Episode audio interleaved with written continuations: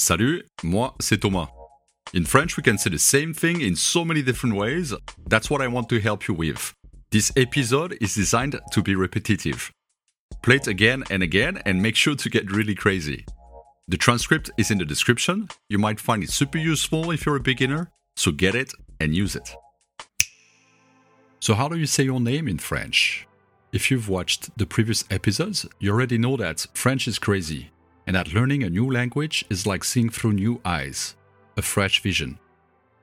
Don't expect things to be said the exact same way we say them in English. The three next sentences mean my name is. But let me also tell you what they sound like if we translate them word by word. Moi, c'est Thomas. Literally translated, me, it's Thomas.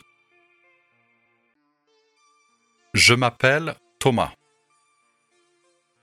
Word by word translation, I call myself Thomas.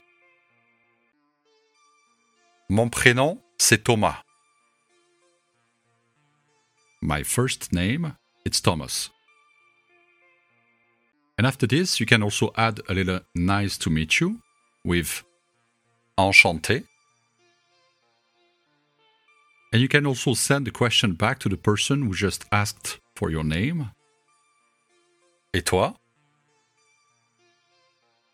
Et vous?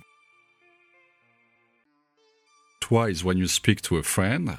Vous is when you speak to uh, someone you don't know very well or more than one person.